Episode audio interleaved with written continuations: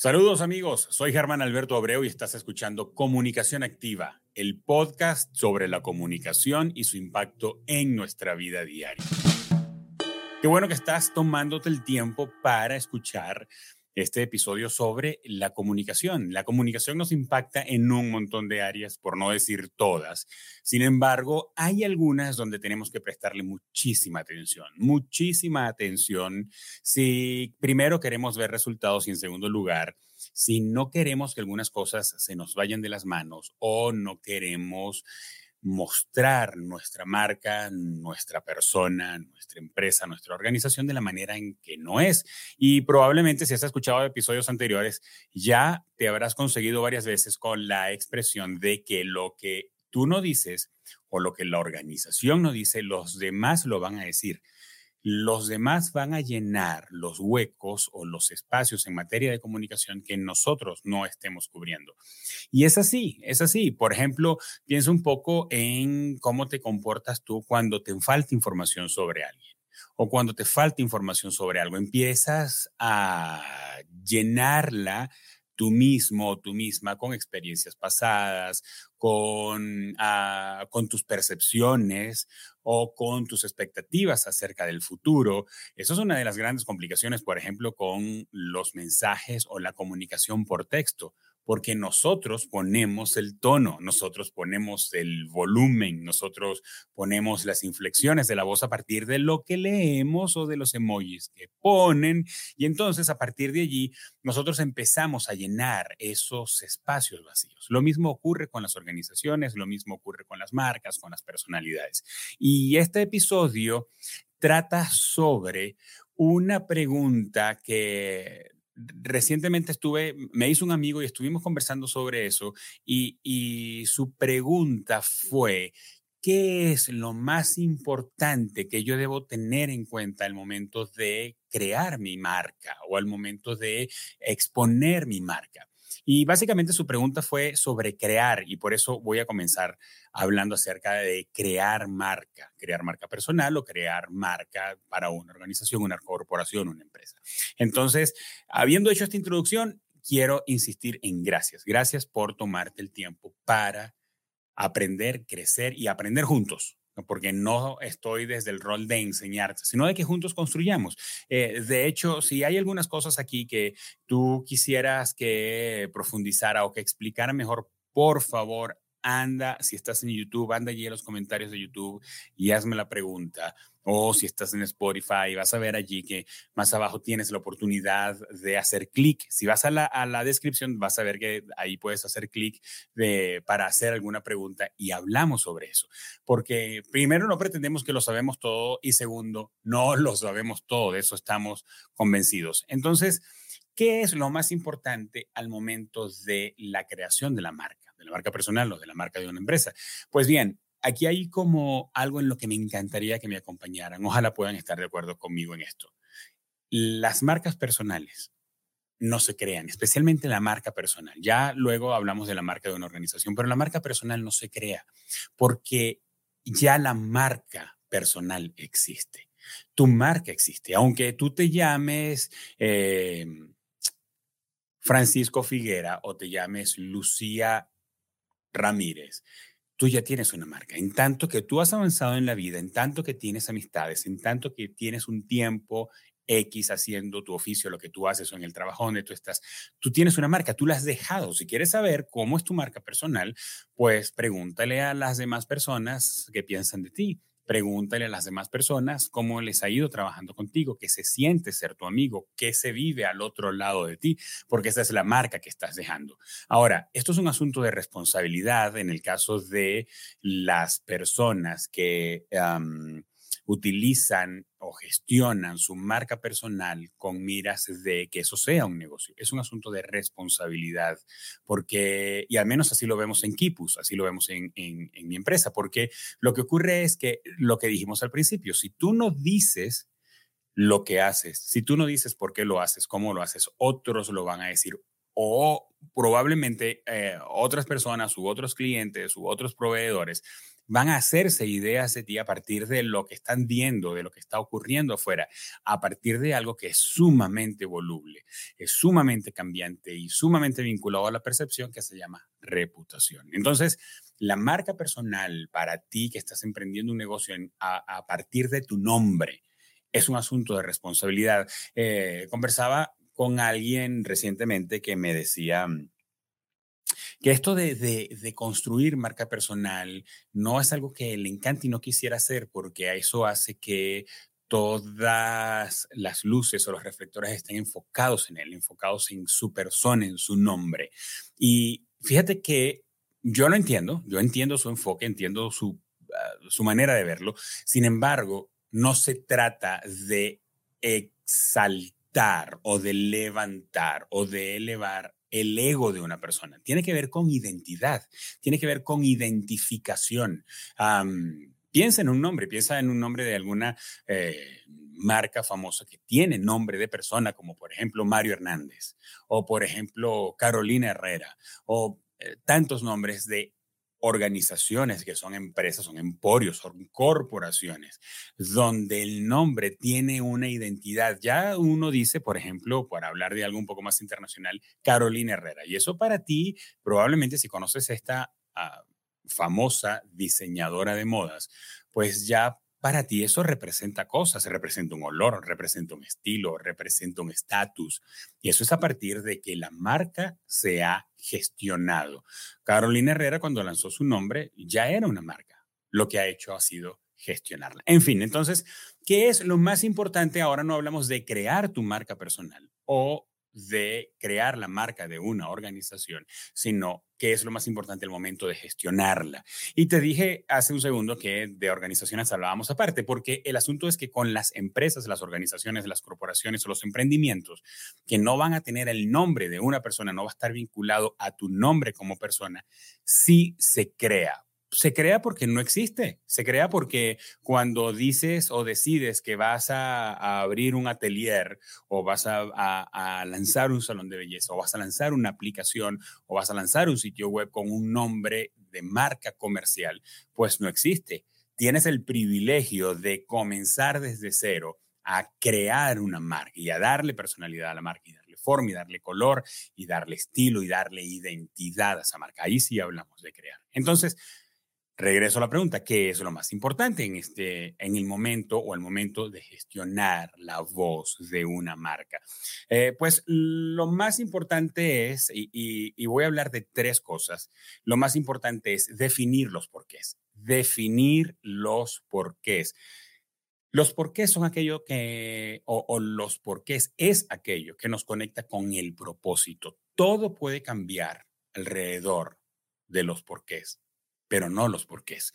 Cuando mm, tenías, piensa un instante cuando tenías eh, aquella, aquella emoción que nos pega en el estómago o aquella idea que no nos deja dormir, cuando dijiste, Eureka, ya sé lo que voy a hacer, ya sé de qué se va a tratar esto que voy a arrancar, ya sé a qué me voy a dedicar, ya sé qué es lo que me gusta.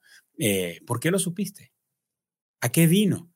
Hemos escuchado miles de historias de gente que probablemente fue a un campamento en alguna zona rural y se consiguió con una necesidad y dijo, ya va, aquí hay algo que hacer. O tuvo un contacto cercano con alguna necesidad de personas. No solamente eh, tiene que ver con algo humanitario, tiene que ver con algo de atender una necesidad ah, humana, me refiero a pobreza, abandono, eh, eh, qué sé yo, tiene que ver con qué fue eso que te movió, cuándo fue que te diste cuenta que en el mercado hace falta eso que tú haces, cuándo fue que te diste cuenta que hace falta un diseñador industrial, que haga las cosas como tú las haces. Un diseñador gráfico, un cantante, un pintor, un mecánico, un contador, un arquitecto. ¿En qué momento tú dijiste, esto es, lo que voy a hacer?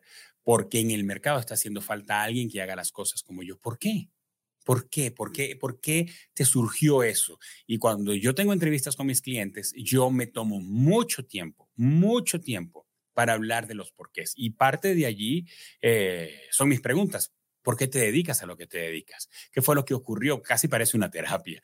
¿Cuándo fue que ocurrió ese momento eh, donde dijiste, a ah, esto es que voy a abrir un dealer de autos, voy a abrir una heladería, voy a construir un edificio para que hayan oficinas de coworking, voy a, a comprar un departamento para ponerlo en Airbnb? ¿Por qué? ¿Por qué nace?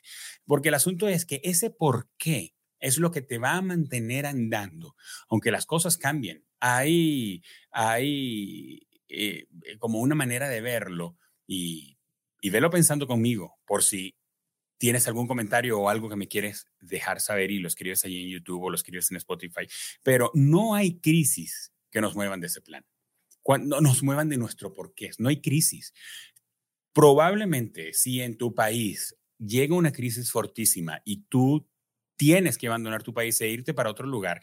Y eso está dentro de ti, te encanta lo que haces y te encantan los resultados que logras o te encantan los objetivos que tú persigues, tú vas a ir a donde vayas y vas a continuar haciendo lo que haces, porque eso es lo que tú amas hacer. Por ejemplo, ahora en estos días que estamos en días del Mundial de Fútbol de Qatar, vemos jugadores que ganan millones de dólares o millones de euros jugando, corriendo eh, tras un balón ante la posibilidad de que una patada, una zancadilla, un mal golpe de otro compañero o de otro jugador te lastime, te saque del campo y dejes de ganar lo que ganas. O pelean, o se enojan, o lloran cuando ganan, o lloran cuando pierden. ¿Por qué ocurre eso? Porque no, está, no es algo que está vinculado directamente con el dinero o con lo que ganan. Tienen que ver con, tiene que ver con la razón de ser, tiene que ver con amo lo que hago. Entonces, por eso digo que no hay crisis que te mueva ese plan. No importa, por ejemplo, que se hundan o que nazcan nuevas plataformas de interacción social. Eh, si tú vendes ropa usada en excelentes condiciones para mujeres y tienes tu tienda corriendo sobre Instagram. Hey, el día que Instagram se caiga, tú tienes una idea, tú tienes un formato, tú conoces a tu audiencia, tú sabes quiénes son tus proveedores, tú sabes cuáles son las necesidades de las personas que te compran, pues de Instagram te vas para otra plataforma, porque tu negocio, tu por qué no es voy a poner una tienda en Instagram voy a vender a través de una plataforma social. Voy a abrir un canal de videos en YouTube porque lo que yo quiero es aparecer en YouTube. Si esa es la razón, porque me he conseguido con que muchas veces esa es la razón, la razón no es el por qué, sino la razón es el qué o el cómo, y más adelante vamos con eso. Ah, tengo que decirte que tienes que seguir cavando, tienes que agarrar una pala y seguir clavando la pala contra la tierra y seguir cavando hasta conseguir el por qué vas a hacer lo que vas a hacer o por qué haces lo que haces, porque estás corriendo mucho el riesgo de que pierdas, te desmotives, lo mandes para la fregada, dirían aquí en México, lo que estás haciendo, porque tu por qué no es lo suficientemente profundo. Cuando nos conseguimos con personas que emprenden y no tienen por qué es profundos, nos conseguimos con que emprenden y cierran, emprenden y cierran y tienen una vida emprendiendo mil cosas, pero mil cosas cerrándola porque eh, no tienen un porqué claro. Tú pensarás, oye Germán, pero hay gente que su porqué es porque pues le gusta abrir negocios y tienen negocios de cosas completamente eh, inconexas y les está yendo bien. Sí, yo conozco gente que su por qué es la inversión, porque le gusta invertir, porque le gusta correr riesgos y ver los resultados de los riesgos que corre, porque le gusta ah, conectarse con mercados que son ajenos a ellos, porque le gusta crear empleos. y esos son porqués legítimos. Entonces, pues al que tiene ese porqué, quien tiene ese porqué, pudiéramos así reducirlo a una mínima expresión que podría decirse en algo como porque le gusta hacer dinero. Bien, esa gente aprende, se capacita, se forma, desarrolla un olfato, una técnica, un procedimiento para eh, hacer dinero, hacer dinero. Entonces, eh, esos son sus por qué. Su por qué, la inversión. Entonces, ok, el asunto es, regresando a las primeras o cuáles son las cosas más importantes o qué es lo más importante en el momento de gestionar tu marca, conéctate con tus porqués. Eh, hablo del caso de Kipus. En el caso de Kipus, nuestro porqué es subirle el volumen a las voces que mueven las emociones y las voluntades del mundo. Eso es lo que queremos hacer. Subirle el volumen a las voces que mueven las emociones y las voluntades del mundo. Puede ser que hoy estoy desde México y mañana esté desde Ecuador y si las cosas eh, por alguna razón nos hacen movernos, pues estemos desde España y, así. el asunto es, no importa dónde Germán esté, es, esto es algo que yo he hecho desde que tengo 15 años. Mi enfoque, aún en aquel momento sin saberlo y sin haberlo puesto en estas palabras, era, me gusta, me encanta, a mí me quita el sueño ayudar a otros a que sus mensajes, a otros que tienen mensajes poderosos para entregar, los entreguen con más eficiencia, los entreguen con más volumen, los entreguen con más claridad. Entonces, ese es el por qué. ¿Conoces tu por qué? Esto es un ejercicio que tiene un método y, y te puedo ayudar, pero tiene una metodología. Puedes hacerlo de cualquier manera, quiero decir, con una metodología que, pues, hay maneras eficientes de hacerlo, pero la primera que te propongo es siéntate, frente a tu computador o hazlo con lápiz y papel si tú quieres y pregúntate por lo menos cinco veces, ¿por qué? ¿Por qué? ¿Por qué yo hago lo que hago? Porque me gusta. ¿Por qué quiero abrir una tienda de peluquería? Porque me gustan los perros. ¿Por qué me gustan los perros o me gustan las mascotas? Porque me gustan, eh, me, gusta la manera como las mascotas se conectan con las personas y lo importante que son para las personas las mascotas. Y porque eso es importante para mí, porque me importan los sentimientos de las personas y por qué eso es importante para mí. Pregúntate cinco porqués para eso se llama cavar, para que cabes más profundo y te consigas de una manera más pura de tus porqués, te consigas con una manera, con un porqué más puro y eso te va a ayudar a construir comunicación. Estamos trabajando en construir comunicación. Lo segundo es definir los qué es. Primero los porqués. Lo segundo, los qué es lo segundo más importante para gestionar la comunicación de tu marca. Los qué nos dan estructura. Los qué es el andamiaje. Los qué es como cuando están construyendo una casa y pasas por el frente de la casa o del edificio y ves que levantaron las columnas, que ya echaron una base y están las columnas y tú desde afuera puedes como suponer cómo van a estar las cosas adentro, pero no necesariamente van a estar así, pero ya te permite ver el tamaño, te permite ver la altura, puedes ver dónde va el cableado, las tuberías. Esos son los que es. Los que es la estructura, los que es, es el andamiaje. Y fíjate que, eh, regresando un momento al qué, regreso al punto anterior, el qué te ayuda a construir la visión. ¿Qué quieres lograr?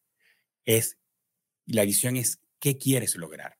Eh, yo, en el, caso de, en el caso de Kipus, la visión es subirle el volumen a las voces que mueven las emociones y voluntades del mundo.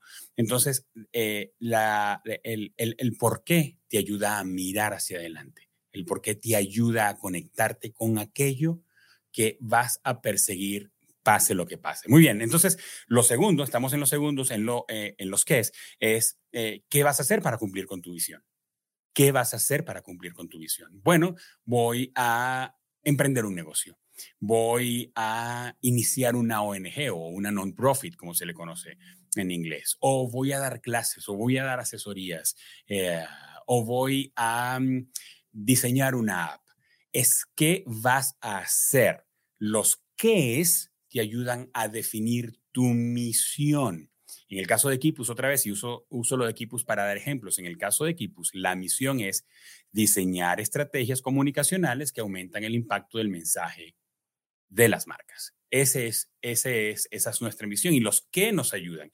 Entonces, el asunto es eh, eh, el qué, qué, qué voy a hacer para lograr la visión que tengo. Porque yo tengo una visión. Mi visión es subirle el volumen a las marcas que nos hacen felices. ¿Ok? ¿Qué voy a hacer para lograrlo? Aquí está en los qué es. voy a diseñar estrategias comunicacionales que aumentan el impacto de las marcas. Eso te ayuda a actuar ya. No, no, no, no. Eso no te ayuda a actuar ya. Cuando tú dices, ok, muy bien, voy a dar clases. Voy, yo soy un especialista en Excel. Y yo, eh, por ejemplo, cuando estás con tus porqués, tus por qué son. A mí me encanta ayudar a las personas que les gustan los números y que tienen que ah, eh, resolver desafíos con su contabilidad, con sus finanzas, con los números. Eh, yo quiero que sean más eficientes y que logren invertir menos tiempo para lograr grandes resultados, porque me importa la gente. Y yo voy a conectar mis habilidades con mi pasión por ayudar a las personas. Muy bien, soy un especialista en Excel. Voy a dar clases de Excel Excelente. Eh, has decidido qué vas a hacer. Vas a dar clases. Ah, no, mira, resulta que yo eh, soy especialista en inversiones. Y pues luego de haber trabajado 50 años y de haber visto cómo personas con dinero ah, terminan dilapidando el dinero porque toman malas decisiones en su inversión, yo me voy a dedicar a dar asesorías para que la gente pueda invertir mejor. Muy bien, entonces estás conectado ya con tu misión, con la manera eh, para lograr el gran objetivo que tú tienes. Y esto nos ayuda cuando hablamos de comunicación, porque me conecto con la razón de este episodio, que es qué es lo más importante para construir comunicación para tu marca. Esto nos ayuda mucho con la estrategia, ¿ok?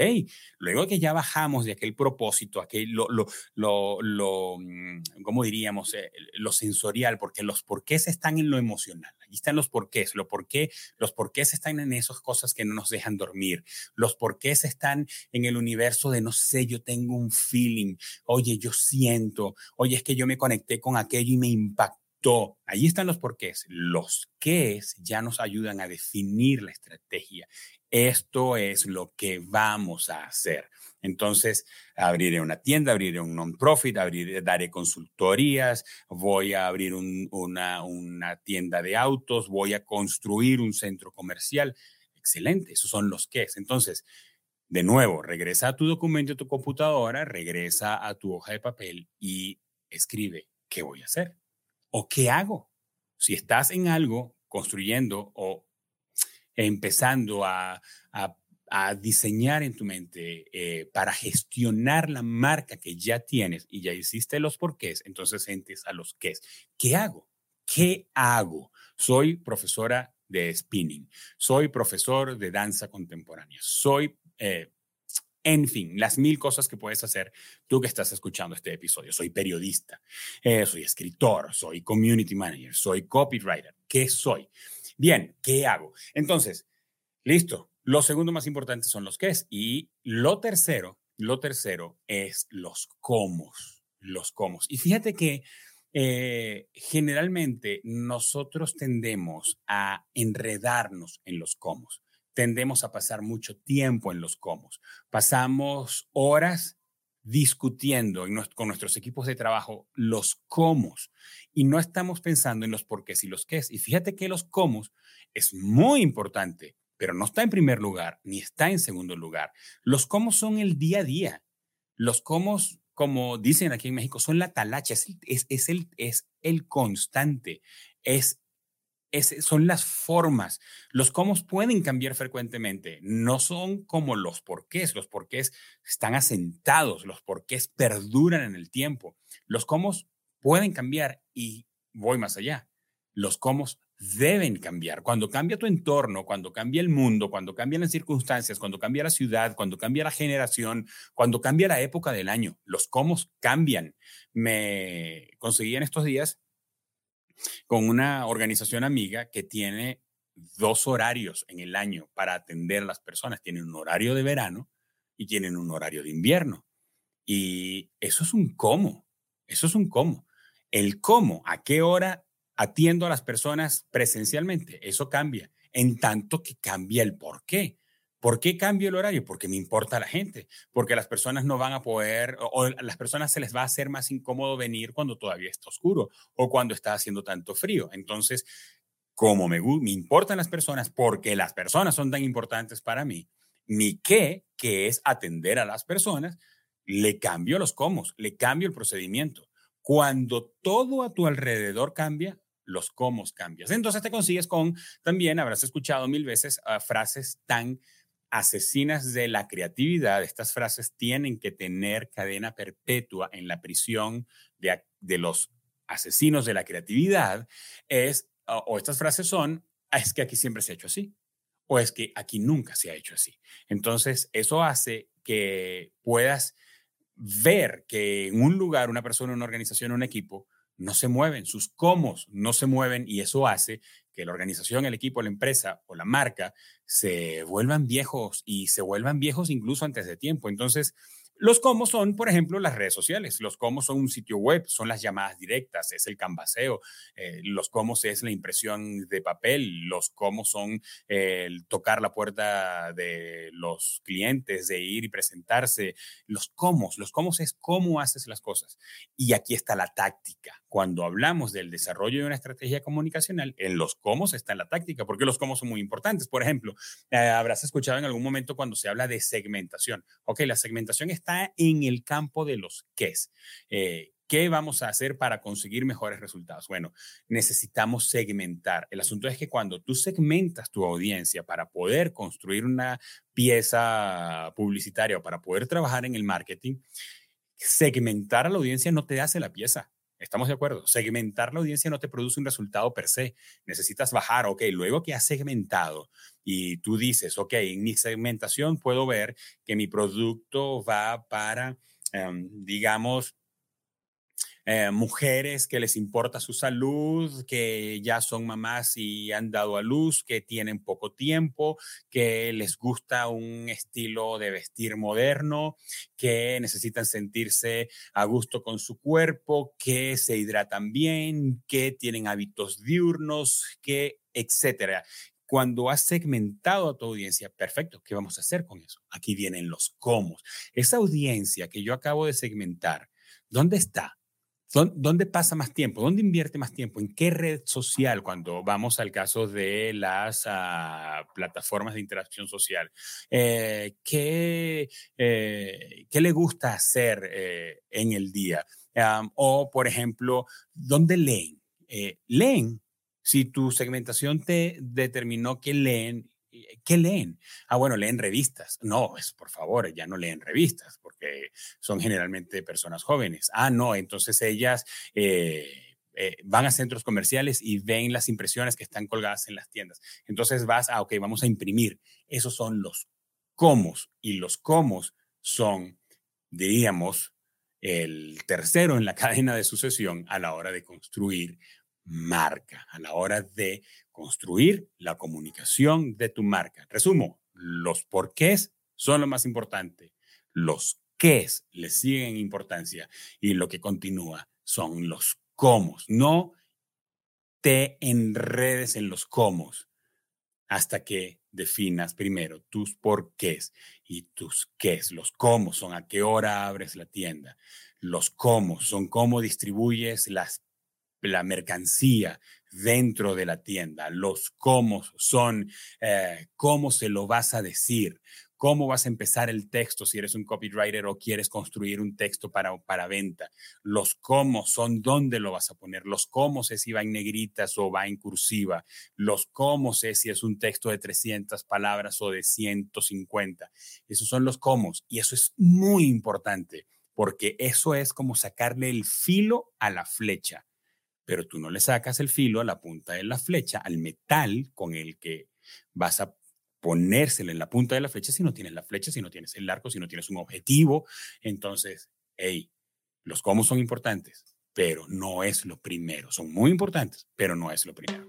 Muy bien, te agradezco mucho que te hayas tomado el tiempo para escucharnos o vernos y ser parte de los que estamos tomando acción para mejorar nuestra comunicación. Si crees que otras personas también pueden mejorar en esta área, compárteles este episodio, regálanos cinco estrellas en tu plataforma de podcast favorita, escríbenos en los comentarios de YouTube o cuéntanos en tus redes sociales qué fue lo que más te gustó o qué es lo que quieres saber extra o qué es lo que quieres preguntar usando la etiqueta comunicación activa. Claro que lo más fácil que puedes hacer es darle seguir este podcast y tener un nuevo episodio el martes de cada semana.